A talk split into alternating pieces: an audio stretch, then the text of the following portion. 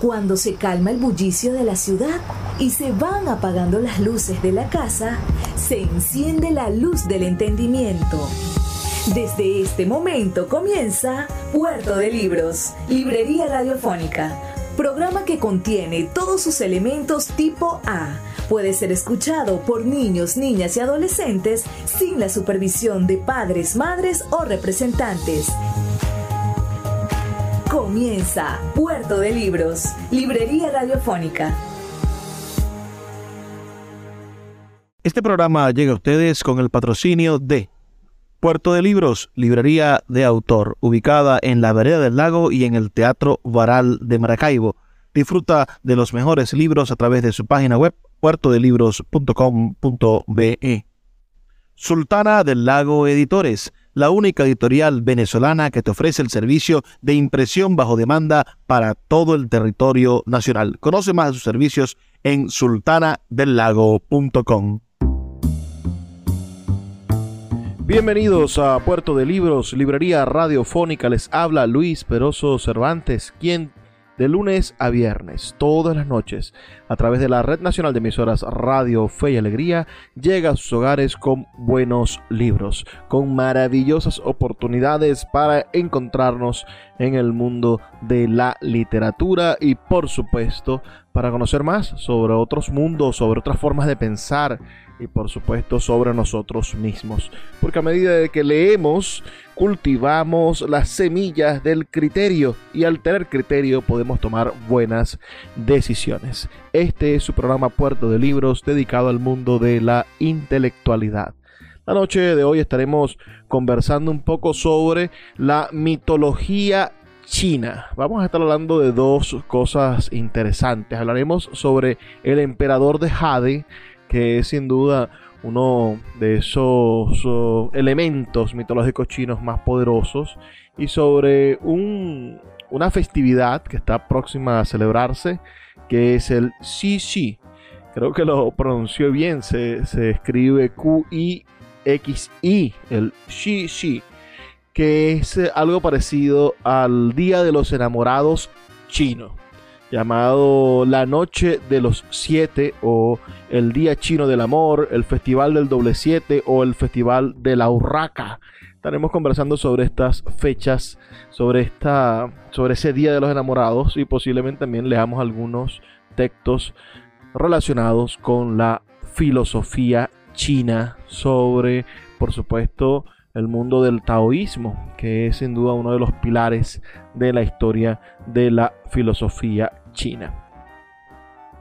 Pero antes me gustaría saber sus comentarios, si ustedes conocen algo sobre este milenario país y por supuesto sobre su maravillosa cultura. Escríbanme al 0424 672 3597 0424 672 3597 o a nuestras redes sociales arroba librería radio en Twitter y en Instagram. Vamos a empezar a conversar esta noche, bueno, un poco sobre, sobre la historia de China, que sin duda es una de las filosofías más eh, antiguas de, y una de las civilizaciones más antiguas del, del mundo todo comienza alrededor de, un río, ¿no? Como la mayoría de las civilizaciones nacen alrededor de un río. Podemos ver cómo alrededor del, río Rin, por ejemplo, los hermanos construyeron su mitología. Podemos observar cómo los propios romanos, ¿no? Acerca de, de sus ríos empezaron a estructurar y cómo los acueductos hicieron que pudieran mover los ríos hasta las ciudades. Eso también es algo de destacar. La historia de China se concentra en diferentes tamaños y dimensiones hasta ser el gigantesco país que es hoy. Se concentra alrededor de la cuenca del río Amarillo. Allí surgen las primeras dinastías, la Xia, la Shang y la Shou este río amarillo, bueno, es un largo río del centro de China que fluye principalmente en dirección este a través de las provincias de Qinghai, de Gansu, Henan, Shandong, Shanxi y Yuxi y las regiones autonómicas de Mongolia Interior y Nixia, hasta desaguar en el mar Bonai, que es eh, también conocido como el Golfo de Bonai.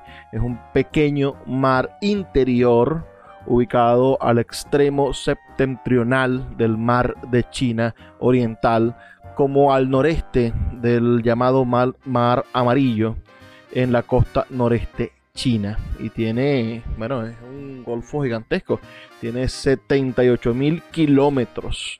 Eh, vean, les pongo un ejemplo del, lago de Maracaibo que tiene 13 mil kilómetros. Este golfo del mar Bonai eh, tiene, tiene 78 mil. Bueno, estamos eh, pensando en, en la China prehistórica, por supuesto en la creación de, esta China ah, antes de la historia, antes de la escritura, antes de la conformación de las civilizaciones.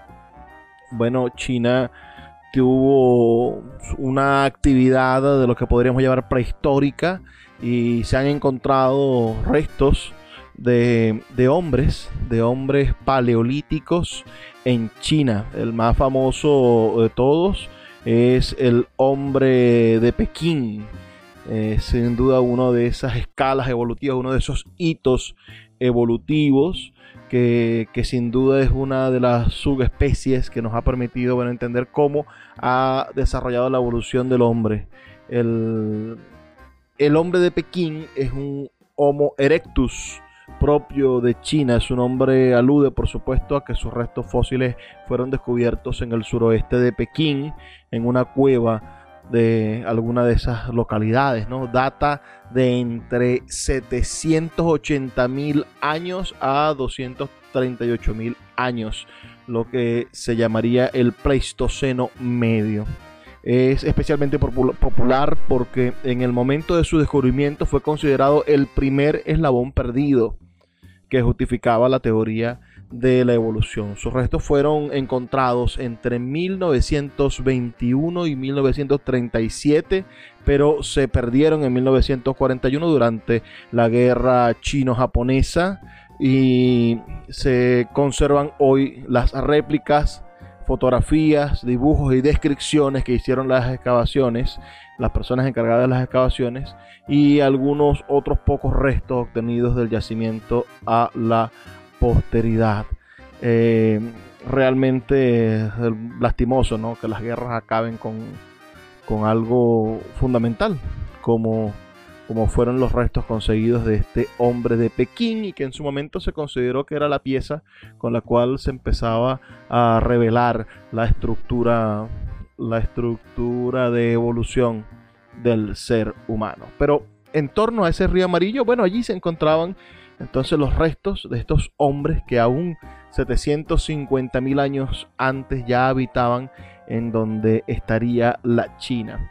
Pero vamos a adelantarnos unos cuantos miles de años, cientos de miles de años, y acerquémonos al momento en el que empieza a, configurarse, bueno, la civilización china, en que China empieza a ser algo más que, un grupo de cazadores recolectores y empieza a haber evidencia del, de, sociedades sedentarias, es decir, sociedades que se estacionan y que empiezan a tener agricultura. En China, entonces, en, nuestro Holoceno, que es esta parte del, del mundo en el cual cesa la, la glaciación y empezamos a tener las temporadas como las conocemos y se empieza a, a hacer más habitable el mundo, bueno, conseguimos que, en China hay, hay restos, o digamos, hay evidencia de que en los, en los años 7000 antes de Cristo al 5000 antes de Cristo ya se consiguen, bueno, evidencias de que en China se empiezan a generar uh, los primeros conatos de la arquitectura, de la domesticación de animales, de la realización de cerámicas, de las técnicas de, trabajo con, metales. Y esto verdaderamente a la par y, y, a veces hasta más adelantado que, el, que, el, que en la civilización occidental o que los propios africanos. Es decir, nos estamos adelantando muchísimo. Ver la manera en la que de manera aislada quizás los chinos empezaron a desarrollar um, las primeras costumbres científicas del ser humano es eh, sin duda admirable. ¿no? Se, se, plantea que las primeras apariciones de la cerámica en, en China, en las excavaciones chinas, son de 17.000 años antes de Cristo. Saquemos la cuenta entonces, nosotros estamos ah, alabando a los mesopotámicos o a los fenicios o a los cretenses por sus trabajos en el, en, el, cono europeo, a, que son trabajos de 6.000, de 5.000 años, los egipcios 6.000 y 5.000 años antes de Cristo, pero ya hay evidencia de que en China 17.000 años antes de Cristo pudo haber la aparición del trabajo del fuego y la construcción de cerámicas. Y esto sin duda nos pone ante una civilización que ya en el año, lo que podríamos decir, en el año 5000 antes de Cristo, cuando ciertamente los, uh, los mesopotámicos y los y los egipcios son sociedades ya eh, estructuradas y civilizadas, pero conseguimos que o, empiezan a ser civilizadas, empiezan a construirse las pirámides, empiezan a construirse los sigurat, empieza a, traducirse en el año 3000, empieza a crearse la, escritura en arcillas, etc. en ese año 3000 antes de Cristo, ya en China nos encontramos con una civilización que tiene por completo desarrollada la arquitectura y una civilización que empieza a organizarse jerárquicamente ah, tanto y tan importantemente como se organizarían los hombres y las mujeres del, del occidente, del llamado occidente. La primera civilización, lo que nosotros podremos considerar ya en la en la configuración del, mundo, en el mundo occidental, que se empiezan a generar los primeros imperios, ya en China, el primer imperio o la primera em, civilización como tal que se, que se asienta culturalmente en China es Hongshan, que tuvo una duración aproximada entre el año 4700 a.C. y el año 2900 a.C., que no es poco decir la cantidad de tiempo que duró esa civilización. Podríamos nosotros colocar también el mismo ejemplo de los mayas, ¿no? Que, tuvieron una, larga civilización de casi mil años gobernando Centroamérica y teniendo una civilización próspera con una gran arquitectura y, y Occidente se niega a reconocerlo como una de las pirámides, como una de las raíces del saber, ¿no? y, no, y no intenta hacer conexiones con esos saberes. Vamos a hacer una pausa porque en esta etapa, en el Hong, en el Chang, posteriormente en el Lian Su, que es del, 4000, del 3400 a.C. al 2000 a.C., y en el Longshan, del 3000 a.C. al 1900 a.C., esas tres civilizaciones que se, que se entornan alrededor del río amarillo, bueno, empiezan a nacer lo que nosotros vamos a conocer como la mitología fundacional china, que es a lo que esta noche nos vamos a estar refiriendo con el emperador de Jade y por supuesto hablaremos de esta bella, bella tradición china que se celebra en agosto, que es el Xi Xi, el Día de los Enamorados Chinos. Vamos a hacer una pequeña pausa de dos minutos, ya volvemos con más de Puerto de Libros, Librería Radiofónica. Síguenos en arroba Librería Radio. El poeta Luis Peroso Cervantes le acompaña en Puerto de Libros, Librería Radiofónica, por Radio Fe y Alegría, con todas las voces.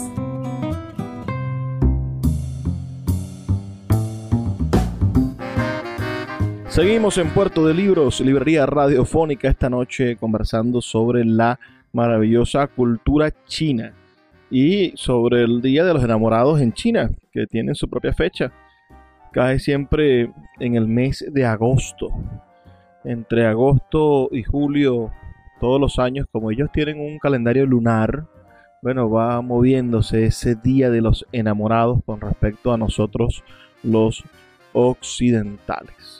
Pero hablemos un poco de las civilizaciones antiguas. Les hablaba de, tres civilizaciones eh, de lo que podríamos llamar la prehistoria china, es decir, las equivalentes a nuestra Mesopotamia, a nuestra Fenicia y a nuestra y a nuestro Egipto antiguo, ¿no? En la civilización Hongshan hubo grandes asentamientos, pero no hay certeza de una entidad política de carácter centralizado. Se aprecia segregación en función de sitios hallados, existencia de arquitectura monumental, lo que da cuenta de una realidad con mano de obra y actividad administrativa. También se observa la especialización artesanal para la manufactura de bienes rituales, en especial el tallado del jade. La artesanía del neolítico precerámico era de dimensiones reducidas para uso doméstico. En el periodo Hongshan incrementó su tamaño. Se convirtió, por supuesto, para el uso ritual público y la industria de la cerámica se desarrolló de esa manera gracias al uso para la fe de la técnica de la cerámica. Luego, estos cambios, por supuesto, sugieren representaciones rituales que pasaron por una transformación desde el ámbito doméstico a las actividades integradas en el ámbito regional, es decir, toda la zona de influencia que tuviese la civilización Hongshan. Entre los años 10.000 y 3.000 a.C. colapsa la cultura Hongshan, lo que coincide con el deterioro climático, es decir, la disminución de las precipitaciones en esa zona. El colapso también se explica por la sobreexplotación de la tierra, la construcción de arquitectura ritual y actividades apresuradas como estrategia política ante eventuales amenazas externas. En la otra civilización que se da, que se concita por esos años es la Lianshu esta Lianshun, la cultura de Lianshun, se concentra en el área del lago Tai. El lago Tai, como ustedes sabrán, es otra interesante, bueno, cuerpo de agua que se encuentra en la República Popular China actualmente, situada en el delta del río Yangtze, con un área de 2000 250 kilómetros cuadrados y una profundidad media de 2 metros. Es el tercer lago de agua dulce más grande de China después del lago Poyang y del lago Dongting. Es, eh, bueno, sin duda a su alrededor se encuentran entonces estos hallazgos arqueológicos de civilizaciones más antiguas, pero estamos, como, como les digo, conversando un poco sobre la cultura. En, esta, en este espacio, los hallazgos, ah, lo que predomina, por supuesto, es una abundancia de artefactos de jade colocados en entierros. Taosi, que es eh, un yacimiento arqueológico que se encuentra en el condado de Xianfeng, en China, por supuesto. Y otro yacimiento arqueológico, esta vez el de Lianzhou, representan las sociedades más complejas desarrolladas durante el tercer milenio antes de Cristo en China. Sistemas políticos eh, estratificados y con acumulación de poder y permanencia en el tiempo es una de sus características. Con el final del periodo neolítico se disminuye el número de sitios y el abandono de centros regionales fue un, un fenómeno común en el paisaje a lo largo de los valles de los ríos, el río Amarillo y el río Yangtze. Eh, el inicio de la civilización de la Edad de Bronce en China, el ascenso de estados como el estado Erliot, que es el nombre dado por los arqueólogos a una sociedad que, que existió en la Edad de Bronce China entre el año 2000 100 a.C.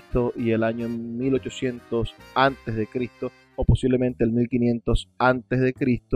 Bueno, y que tuvo su centro en la cuenca del Yilu, en la parte occidental de Henan, actualmente Liu y Chen. El Henan es una provincia de la República China ubicada en la parte central del país. En el segundo milenio antes de Cristo, el pueblo de Huaxia, eh, que es un quizá un concepto histórico que, representa una nación, una nación de las más antiguas de, de las que se generaron en el territorio chino y cuyo nombre proviene de la montaña Hua, actualmente denominada montaña Sun, y del río Asia, actualmente denominado río Han. Entonces, este pueblo, el de Huaxia, es promotor de varios elementos comunes de la civilización china, como será la ropa, la preparación de los alimentos, el matrimonio y un sistema de gobierno. Y eleva la complejidad cultural de China hasta la fundación de la nación Chunhua, que es común a varias aldeas esparcidas al este de la cordillera del Pamir por los valles del río Wang, Ho, Wai, el Yangtze, el Amur y el río Perla, conformado todos estos pueblos el núcleo principal de la población china primigenia. Y el último núcleo de mm, civilizatorio que viene a conformar lo que va a ser las raíces, esas tres, esas tres raíces chinas, será la cultura Longshan, uh, que surgió a finales del Neolítico, próxima al curso medio y bajo del río Amarillo, durante el tercer milenio antes de Cristo. Tendrá como características la agricultura intensiva, que supera la extensión de los ríos Amarillo y Yangtze. Su población es mayor y hay registros que dan cuenta de mayor complejidad social, sociedades jerarquizadas, intercambio de bienes de prestigio y la presencia ya de guerras. La cultura de Longshan, tres niveles de jerarquía eran expresados en los yacimientos de Taosi. Fue un centro económico, político y religioso más importante de la región. Esta, esta sección, esta parte donde está el, el yacimiento arqueológico de Taosi, y se ocupaba de la producción artesanal y fue testigo del surgimiento de grupos de élite. Cuenta con un observatorio astronómico, uh, quizá el más antiguo de Asia, eh, por allá por el 4100 años de antigüedad. Es decir, estamos hablando que hace 4100 años ya los chinos tenían observatorios astrológicos. Uh, la estructura circundante de la Tierra apisonada fue destruida, al parecer, por la agitación social del momento. Y allí es donde comienza lo que nosotros vamos a empezar a analizar eh, antes de que nazca la primera gran dinastía política, que es la dinastía Shia, en el año 2070 al año 1060, ambos antes de Cristo. Bueno, vamos a estar hablando sobre la mitología china, es decir, cuáles son esos fundamentos cosmogónicos, esa, esa cosmología que ellos se van a crear ese, ese, pasado en común mitológico con el cual se han conformado casi todos los pueblos. Usted va a la cultura guayú y tienen un pasado en común mitológico y nosotros mismos los latinos de alguna manera tenemos ese pasado común mitológico bien sea porque nos lo ha dado los cristianos o bien sea porque lo tomamos por ejemplo de griegos y de romanos siempre intenta la mitología de algún modo fundir las, las ideas fundamentales de la historia y convertirlas en leyendas. Bueno, estas leyendas son la leyenda de los tres Augustos. Y a mí me parece, bueno, verdaderamente interesante. Los tres Augustos y los cinco emperadores. Estos tres Augustos son tres gobernantes mitológicos de China anteriores a la primera dinastía. La tradición china atribuye a estos personajes mitológicos la fundación de la civilización china, así como pensemos en Rómulo y Remo, ¿no? que de alguna forma mitológica fundan Roma, bueno, serán estos tres Augustos los fundadores de China y tendrán la posibilidad de ser quienes inventen las instituciones sociales, culturales y económicas. Ellos fundan los preceptos de cómo debe ser la familia china, la agricultura, la escritura, etc.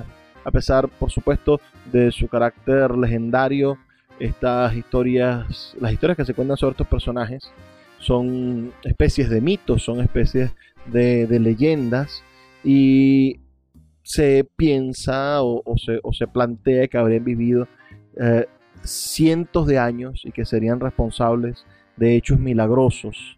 Es posible, de todas maneras, que el origen de estas leyendas se encuentren entre personajes reales, jefes tribales del, del 3000 o el 4000 antes de Cristo, que habrían logrado victorias militares previas a la unificación de la también posible mítica dinastía Xia, que es la primera dinastía de China.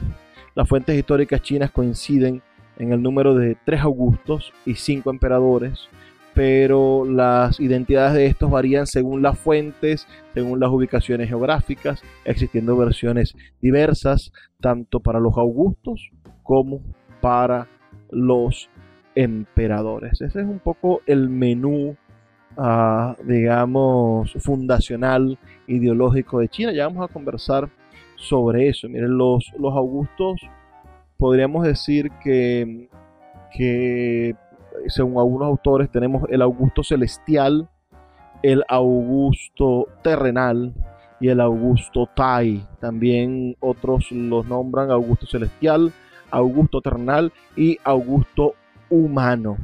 Y esta, esto para diferenciar un poco las relaciones que tendrían cada uno de estos, de estos hombres.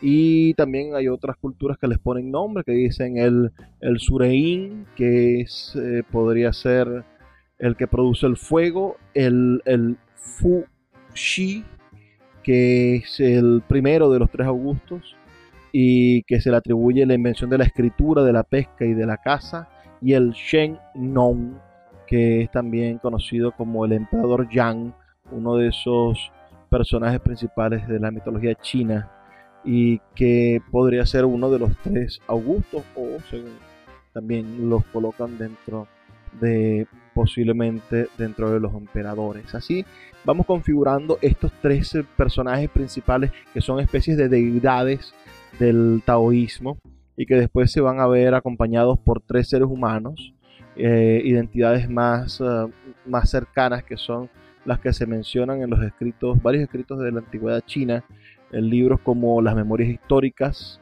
de Qian Ben.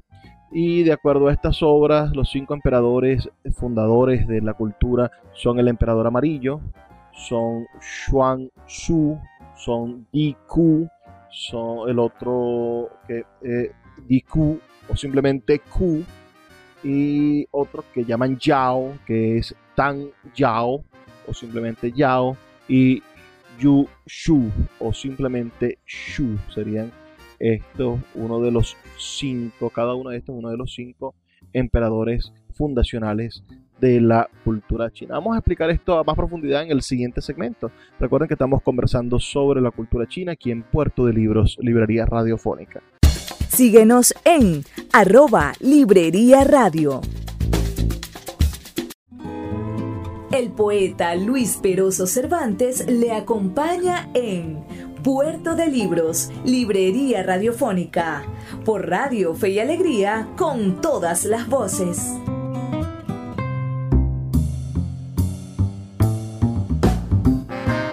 Seguimos en Puerto de Libros, librería radiofónica esta noche conversando un poco sobre la cultura china. Estaba intentando explicarles lo de los tres Augustos y los cinco emperadores. Como hay muchísimas variedades de, de digamos, de maneras de entender esto, ¿no? Cada una de las regiones construye su propia mitología. Estamos hablando de un país verdaderamente enorme nos encontramos entonces con las imposibilidades para entender muy bien de qué manera ha funcionado y cómo se adaptan algunas mitologías. Por ejemplo, los dioses del, fuego o los emperadores. El emperador amarillo es uno de los cinco emperadores, pero también en algunas culturas es parte de los tres augustos, ¿no?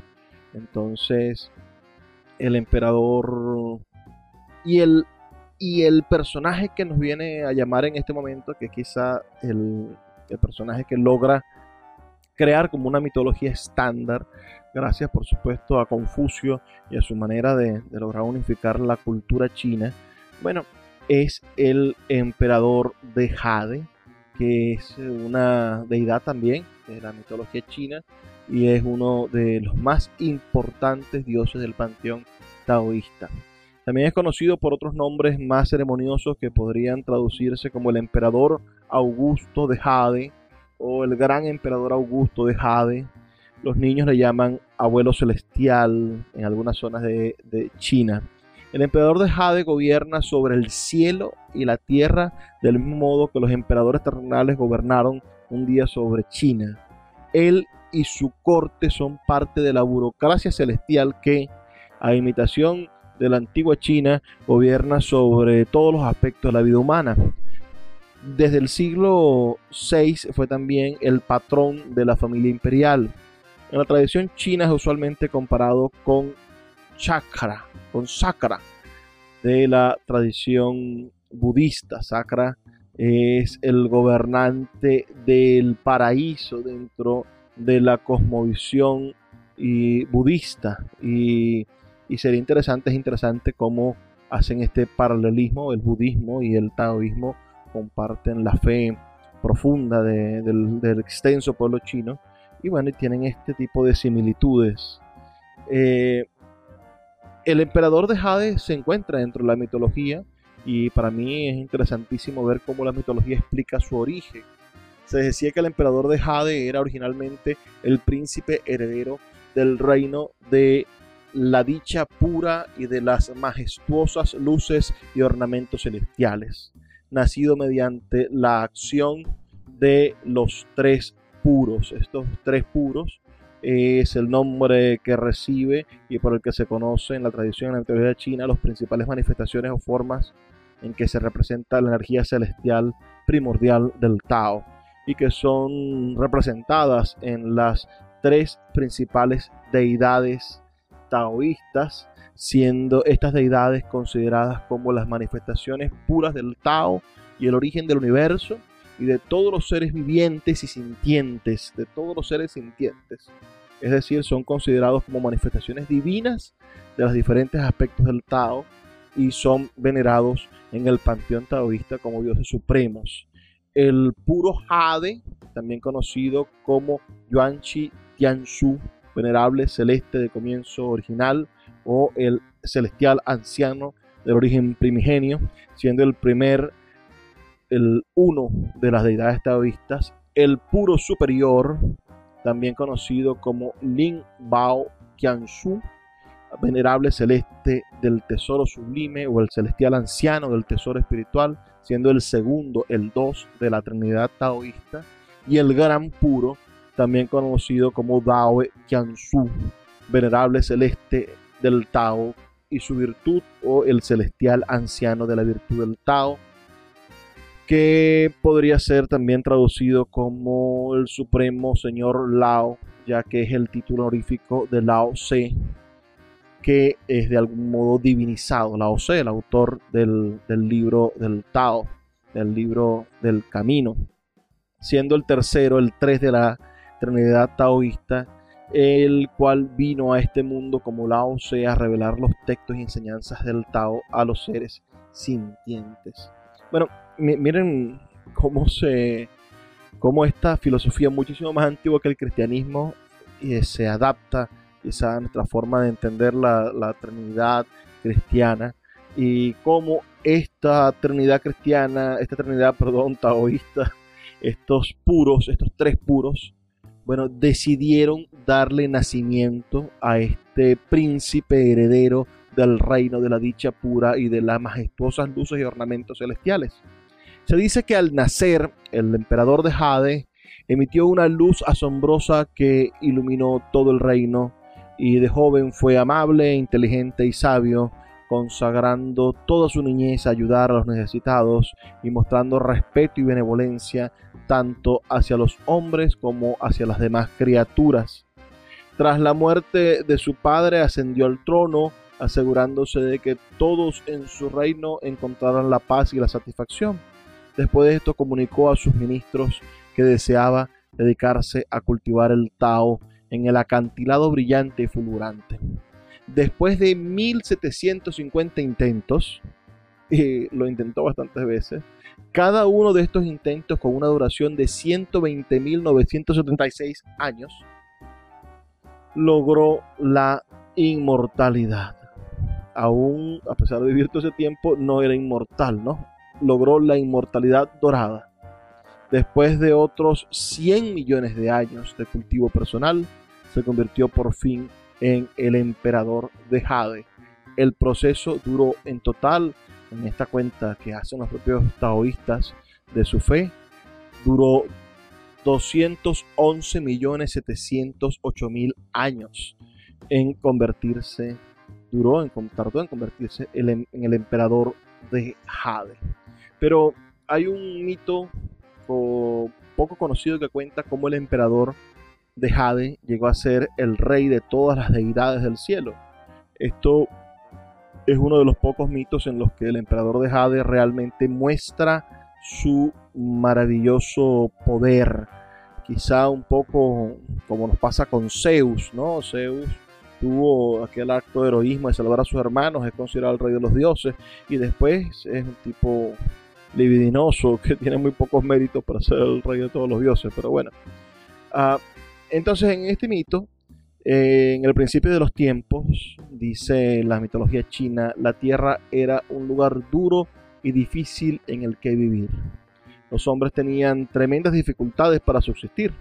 No solo tenían que luchar contra unas condiciones muy duras, sino que también tenían que vérselas con todo tipo de seres monstruosos Además, en ese tiempo no había muchos dioses que les protegieran y una gran cantidad de poderosos y malvados demonios desafiaban a los seres inmortales del cielo.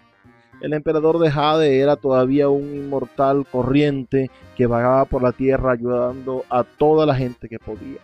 Sin embargo, se sentía triste porque sus poderes eran limitados y solo podía mitigar en parte los sufrimientos de los hombres, por lo que decidió retirarse a una cueva para cultivar su Tao. Pasó, según esta versión, según esta historia, pasó 3.200 intentos, cada uno de los cuales duró aproximadamente, según esta versión, diferente al cálculo que habíamos escuchado anteriormente, 3 millones de años.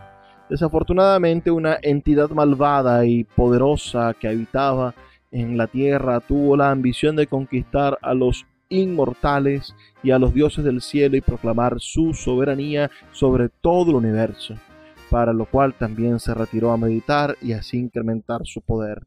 Pasó tres mil intentos, cada uno de los cuales duró también tres millones de años. Tras el último intento, se sintió seguro de que nadie podría vencerle jamás. Volvió al mundo y ejecutó y una revuelta, ¿no? Y reclutó un ejército de demonios con el propósito de atacar el cielo. Los inmortales, conscientes de la amenaza, se reunieron y se prepararon para la guerra. Los dioses fueron incapaces de detener al poderoso demonio y fueron vencidos. Los tres puros estaban a la cabeza de los seres celestiales en ese momento.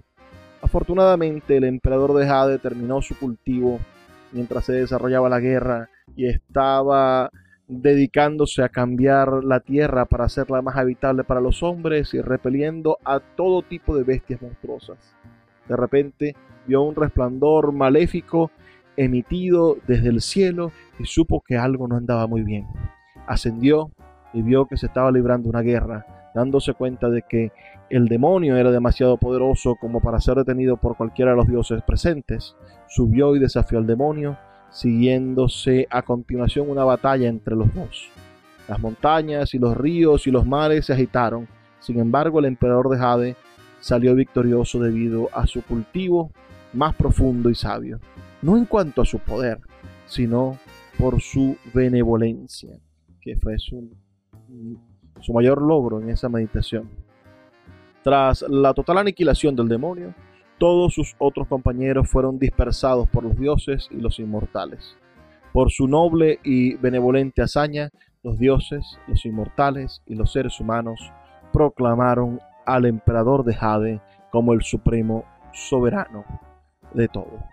¿Conocían ustedes esta historia de cómo el emperador de Jade se convirtió en el rey de todos los dioses, en el emperador, señor de todos los dioses de la mitología china taoísta? Me gustaría saber sus comentarios. Escríbanme al 0424 672-3597, 0424-672-3597, con nuestras redes sociales, arroba librería radio en Twitter y en Instagram. Yo voy a hacer una pequeña pausa de dos minutos para escuchar los mensajes de Radio Fe y Alegría y ya volvemos con más de este su programa Puerto de Libros, Librería Radiofónica. Puerto de Libros, Librería Radiofónica tu canal diario para encontrar nuevos libros. Con el poeta Luis Peroso Cervantes. Síguenos en arroba Librería Radio. El poeta Luis Peroso Cervantes le acompaña en Puerto de Libros, Librería Radiofónica, por Radio Fe y Alegría, con todas las voces.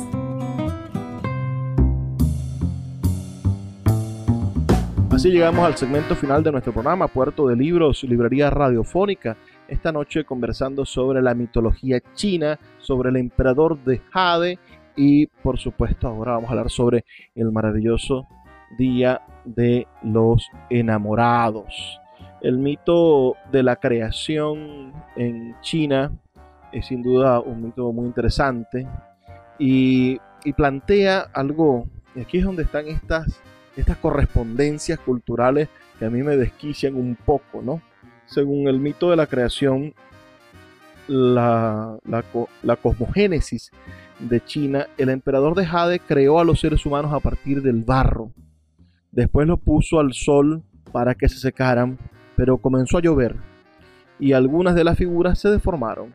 Eso explicaría el origen de las enfermedades y de las malformaciones físicas. Esa autoría también es atribuida a otro, a otro dios, a un dios que tiene como nombre Nuwa. Nuwa, que es un ser, normalmente una mujer de la mitología china que suele formar parte de los tres Augustos o, y de los cinco emperadores. Y tanto en esta como en aquella mitología, bueno, se, se plantean estas dos versiones, ¿no? Se plantea que eh, fueron creados a partir, los hombres a partir del barro del río amarillo, de ese río primigenio, así como en Centroamérica los hombres vienen del maíz o, Dios, el Dios um, a Jehová, el Dios de los judíos, bueno, hace, hace al hombre del barro del, del paraíso. Y, y del mismo modo quizá nosotros aquí los yupas salen de una yuca o los o los parís salen de, de una de una creo que los barí eh, nacen si mal no recuerdo es de, de una uyama. Me corregirán los que los que sepan un poco más.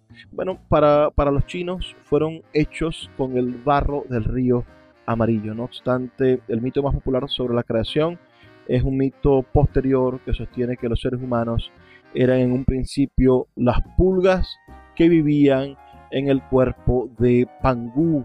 Y Pangu es un ser mitológico chino ah, que forma parte de dos mitos cosmogónicos. De su nacimiento se formó el mundo y de sus órganos tras su muerte surgieron los accidentes geográficos.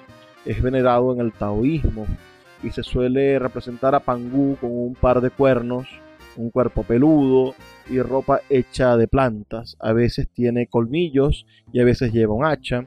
A veces parte de su cuerpo, parte de su cuerpo es una serpiente o un dragón. Pero lo cierto es que quizás los hombres éramos las pulgas en el cuerpo de Pangu.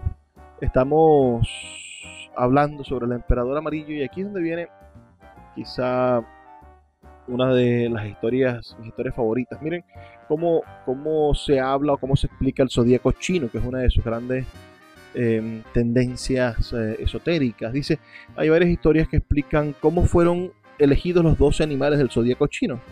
Según una de ellas, el emperador de Jade, aún habiendo gobernado el cielo y la tierra con justicia y sabiduría durante muchos años, nunca había tenido la oportunidad de visitar la tierra.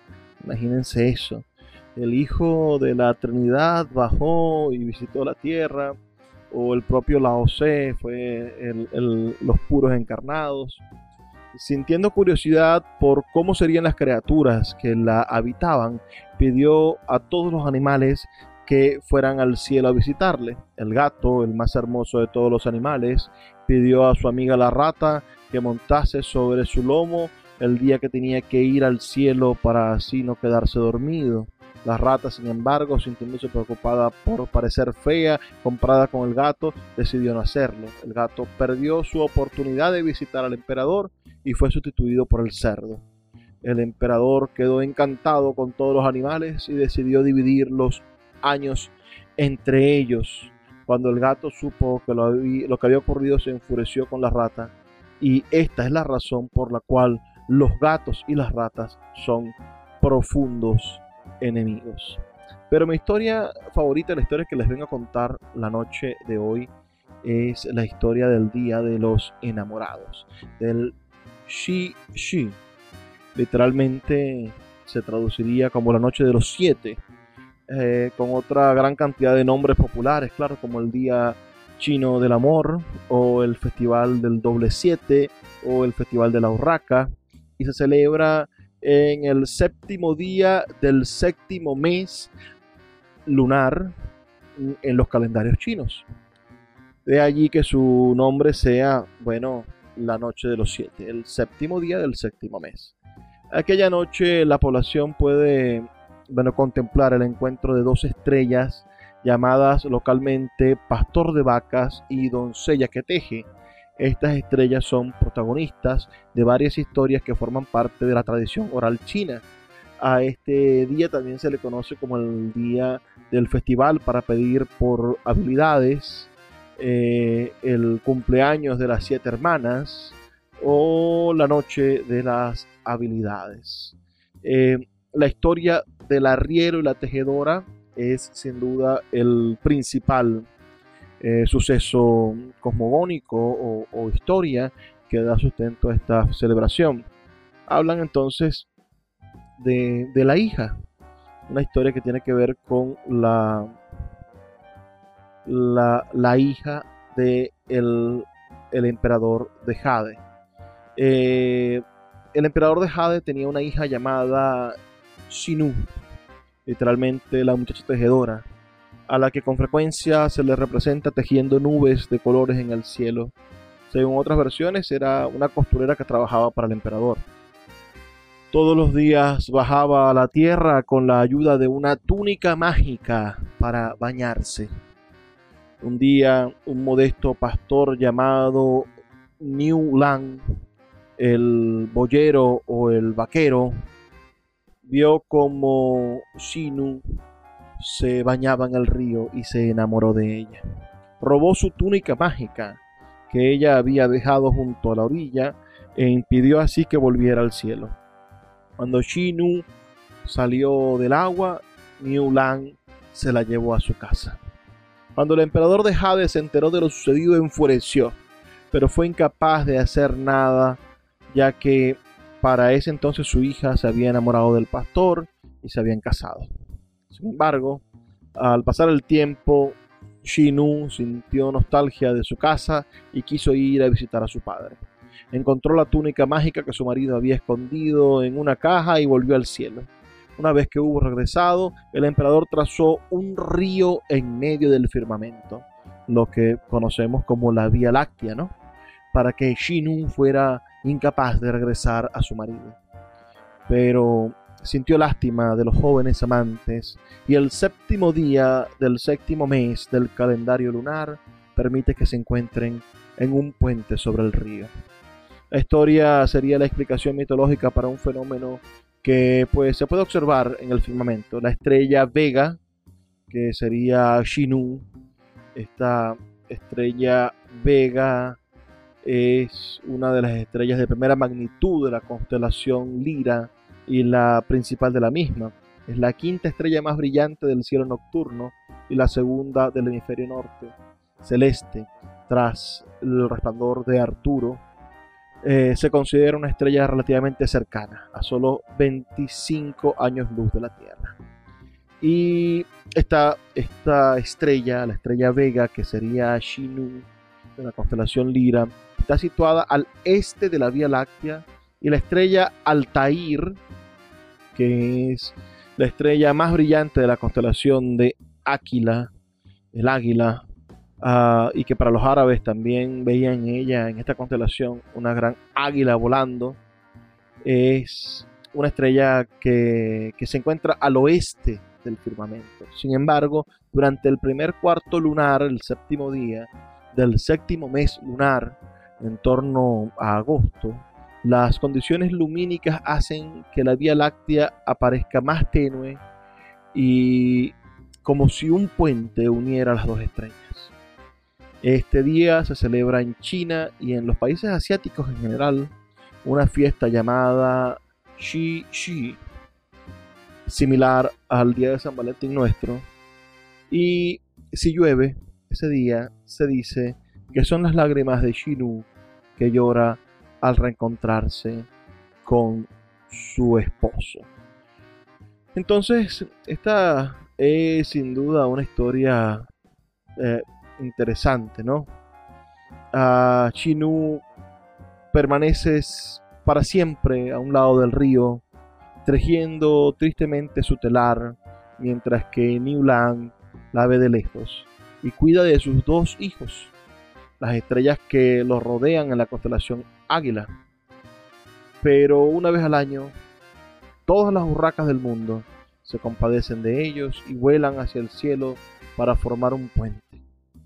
Por eso también se conoce como el Festival de las Urracas, las urracas, esos pájaros negros, ah, sobre la estrella de Nep de la constelación de Cygnus, para que los amantes puedan reunirse en una sola noche, en la séptima noche de la séptima luna. Hay, bueno, muchas variaciones de esta historia por el mismo sentido en el que en el que van cambiando las diferentes regiones, las diferentes regiones en China.